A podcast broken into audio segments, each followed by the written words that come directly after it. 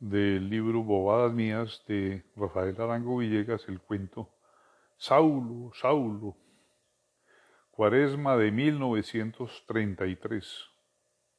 Señor director, sírvase usted decir a sus amables lectores que hoy no puedo prepararles el bistec de prójimo que suelo servirles desde estas columnas en la edición de los sábados porque estoy haciendo ejercicios espirituales en el trapecio de la eternidad. Quiero aprovechar estos santos días males para hacer a mi alma algunas reparaciones. La pobre estaba muy desvencijada, se llovía y tenía yerbajos. La batatilla de las pasiones la envolvía hasta cubrirla casi.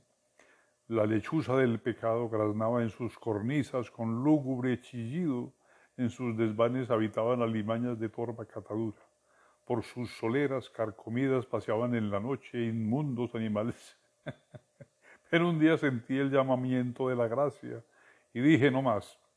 Saqué mi conciencia a medio patio, a la intemperie, la tengo al sol y al agua como esas camas que la chinche invade. Todos los días le echo agua caliente, querosene y flit. Ya los bichos huyeron pero en las junturas de las tablas quedan todavía los esporos, esporos de concupiscencias, de vicios, de pecados. Estoy haciendo inventario de mis culpas para entregarme al Señor. Tengo colgado en las puertas del alma, en los sentidos, un letrero que dice en balance. No hay despacho. En cuanto termine las reparaciones que estoy haciendo a mi alma, las cuales comprenden lavado de piso, empapelado, blanqueamiento, etc., si logro que me quede casi como nueva, o al menos como poco usada, se la entrego inmediatamente al Señor. No sigo por respondiendo por ella ni cinco minutos más. Un alma es demasiado delicada, demasiado frágil para uno comprometerse a mantenerla limpia de este fangal de la vida. Toda la mancha todo, lo, todo la desvirtúa, todo lo echa a perder. El más ligero roce con las cosas de la tierra le deja una mancha atroz. Ya tiene la vida de suyo suficientes penas y amarguras para que enseguida le impongan al cristiano la obligación imposible de cuidar un alma.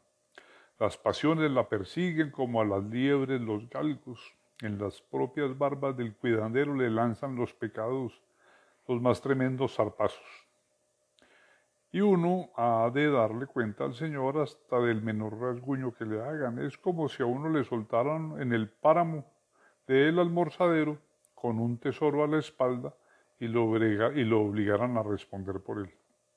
Y si el Señor no quiere recibirme el alma, porque la encuentre muy vieja y muy gastada, la recluyo en un convento para que me la guarden y la cuiden y me sigo abandoneando con el cuerpo que no es tan delicado ni exige tantos cuidados ni se mancha tanto.